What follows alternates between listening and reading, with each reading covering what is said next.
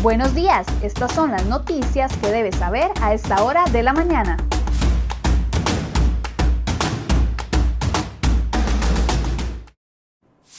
Hola, ¿qué tal? Muy buenos días. Gracias por acompañarnos en Cere Hoy Noticias. Vamos de inmediato con las informaciones que les preparamos el día de hoy en la portada de cerehoy.com.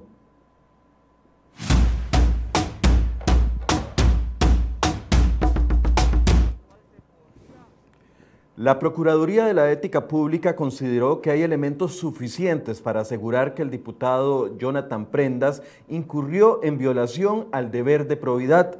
La probidad implica que la conducta de un funcionario público debe apegarse en todo momento a la transparencia, rendición de cuentas, honradez, rectitud, respeto, entre otros. Pero, según la Procuraduría, Prendas no cumplió al aceptar una invitación a participar en un congreso tecnológico en Barcelona, España, con todos los gastos pagados por parte de la empresa E-Global System. Además, el legislador cobró más de 680 mil colones por concepto de dietas a la Asamblea Legislativa, mientras disfrutaba del Congreso Mundial de Celulares que se llevó a cabo entre el 25 y el 28 de febrero del 2019. El cobro se habría hecho de forma irregular, dado que las ausencias se justifican de forma errónea y hasta con información que se fue cuestionada por la Procuraduría en el informe. Se concluye que nunca solicitó permiso formal para asistir al Congreso y que el viaje y las reuniones realizadas no eran de carácter oficial, detalla el informe de la PEP, mientras que el diputado aún no se refiere públicamente al tema.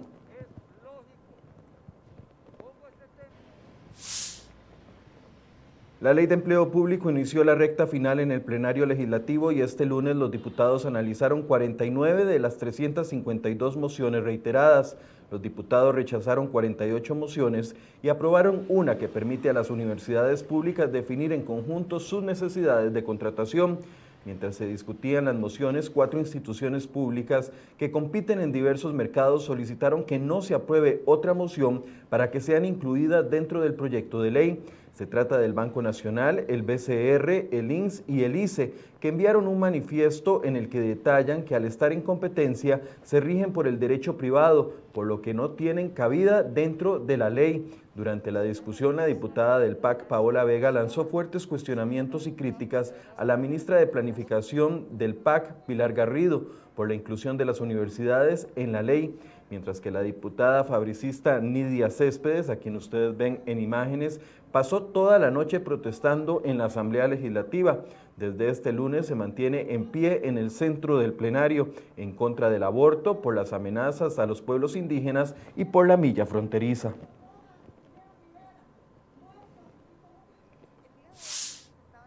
Y la ministra de la Presidencia, Yanina Dinarte Romero, salió del país de vacaciones en medio de la polémica discusión en el Congreso del proyecto de ley de empleo público.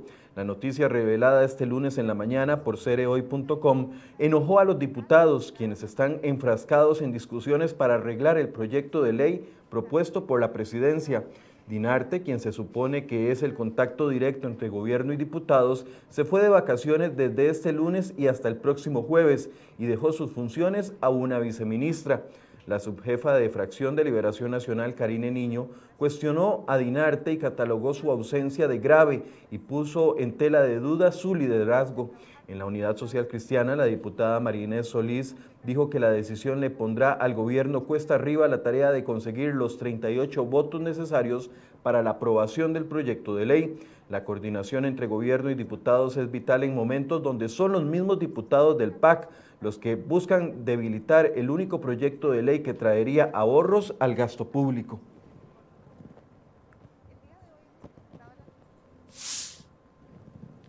Y han pasado casi seis años sin que el Poder Ejecutivo y los diputados asuman su responsabilidad de construir una ley para regular la operación de las plataformas tecnológicas de transporte de pasajeros. A las protestas de los taxis rojos se le suma la solicitud de la Junta Directiva del CTP a la Procuraduría para que presente una demanda ante el Tribunal Contencioso Administrativo contra las empresas tecnológicas. También ese órgano urgió a la ARECEP solicitar a la SUTEL que bloquee las aplicaciones como Uber, Didi y InDriver. El acuerdo se tomó en la sesión de la Junta Directiva del pasado 23 de febrero y fue ratificado el día 2 de este mes tras discutir un planteamiento hecho por la abogada Leda Morales Morales, quien lleva años pidiendo el bloqueo. La solicitud del CTP ha desatado fuertes críticas contra el gobierno por parte del diputado Roberto Thompson, quien dijo que es improcedente y pidió a la administración la convocatoria de un proyecto de ley en este sentido. Por su parte, la Cámara de Comercio criticó al CTP y dijo que la solicitud es arbitraria y contraria a la ley y que generaría más afectación ante la imposibilidad del gobierno de generar una verdadera reactivación económica.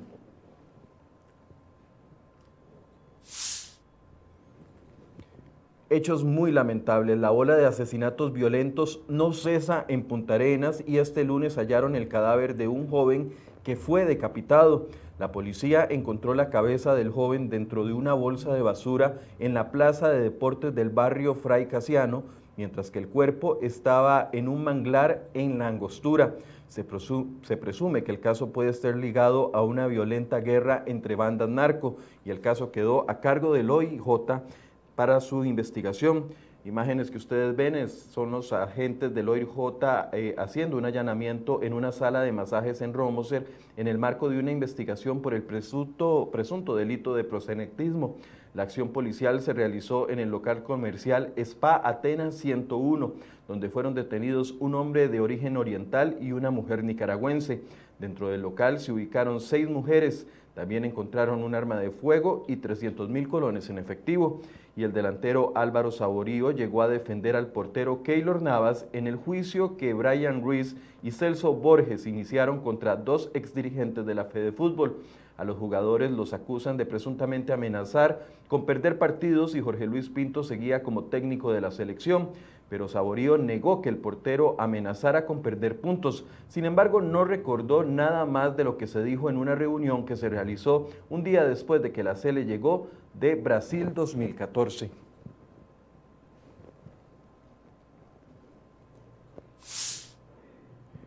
El 6 de marzo de 2019, la Procuraduría General de la República de Venezuela, bajo el régimen de Nicolás Maduro, envió a Costa Rica un poder especial otorgado al exmagistrado de la Sala Tercera, Celso Gamboa.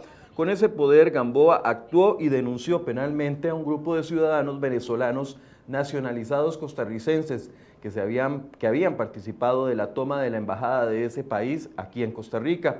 Según el documento al cual CROI.com tuvo acceso, el Procurador General de Venezuela, Reinaldo Muñoz, facultó a Gamboa para que en nombre del régimen de Maduro interpusiera los procesos judiciales. Sin embargo, tal oficio quedó sin efecto, luego de que los magistrados de la Sala Tercera resolvieran a favor de la Fiscalía una petición de desestimación de la denuncia. El Ministerio Público pidió el archivo de la causa porque no encontró ningún tipo de delito. Celso Gamboa también ha sido noticia en los últimos días. De hecho, mañana miércoles a las 2.30 de la tarde, un tribunal dará el veredicto en un juicio donde lo acusan por tráfico de influencias junto al alcalde de San José, Johnny Araya, y la exfiscala Berenice Smith.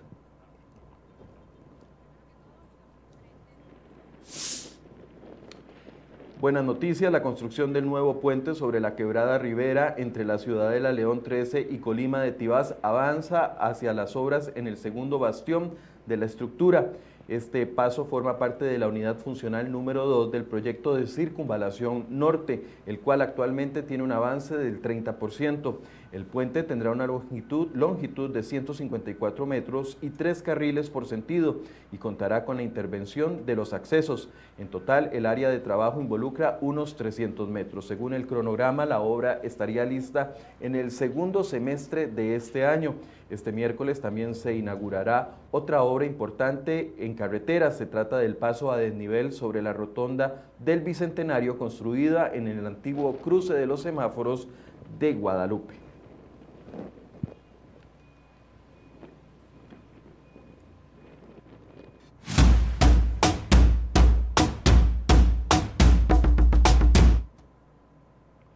Las perspectivas económicas a nivel mundial, mundial, han mejorado en los últimos meses, incluso más de lo esperado, y esto abre esperanzas para Costa Rica. Según las últimas proyecciones de la Organización para la Cooperación y Desarrollo Económico, se prevé que el crecimiento del PIB mundial sea del 5.6% este año, lo que significa una revisión al alza de más de un punto porcentual. De acuerdo con las nuevas mediciones, se espera que la producción mundial alcance niveles prepandémicos a mediados de este 2021, pero mucho dependerá de las vacunas y las variantes emergentes del virus, indicó la organización. Esa mejora del contexto externo favorecería la demanda externa costarricense y podría acelerar el proceso de recuperación económica, indicó el Banco Central de Costa Rica. Puede leer un informe completo en la sección de economía de cereoy.com.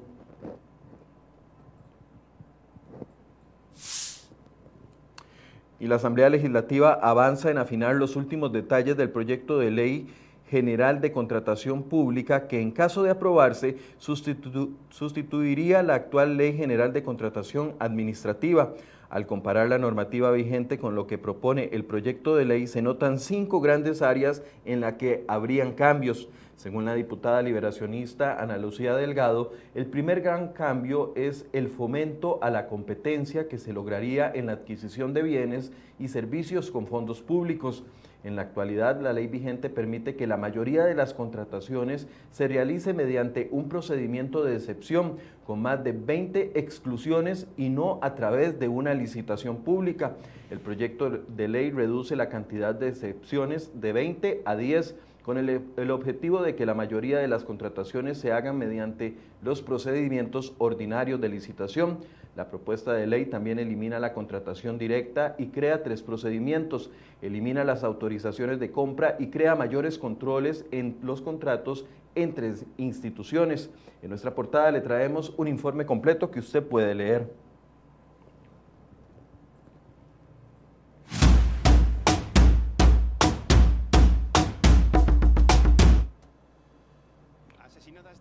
Bueno, y estas imágenes se presentaron la tarde de este lunes. Un nuevo tiroteo en Estados Unidos dejó al menos 10 personas muertas dentro de un supermercado en Colorado.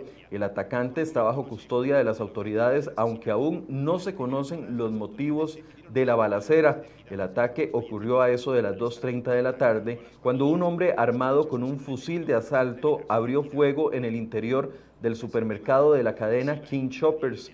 Entró y empezó a disparar, relató al periódico The Denver Post uno de los sobrevivientes del ataque. Algunos de los clientes lograron escapar del edificio con vida por la salida de emergencia o la zona de carga tras escuchar los primeros disparos, pero nueve no contaron con la misma suerte y fueron asesinados. También murió asesinado el policía Eric Talley de 51 años.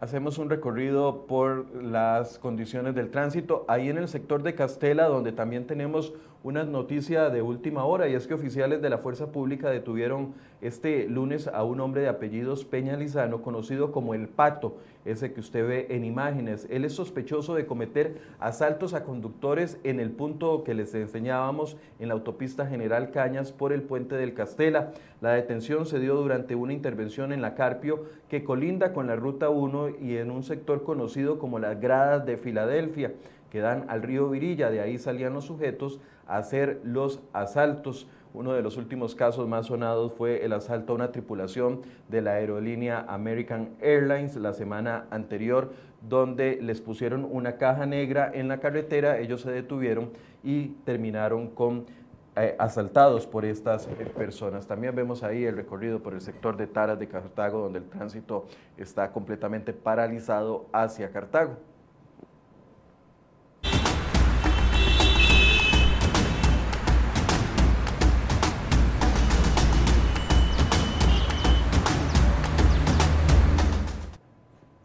7 con 38, así llegamos al final de este resumen de noticias. Los invito a que se conecten con nosotros con, en Enfoques a partir de las 8 de la mañana. Hoy vamos a continuar una conversación que iniciamos la semana anterior con el economista Denis Meléndez y nos cae apenas porque esta solicitud que hace el CTP a la ARECEP es procedente. Don Denis tiene la experiencia, él fue regulador general en los años 2010 a 2016 y nos puede indicar si esta solicitud de bloquear Uber, Didi y otras aplicaciones es procedente por parte del CTP y otros temas que también quedamos de conversar con él el día de hoy. Así que los invito para que se conecten a partir de las 8 de la mañana. Muy buenos días.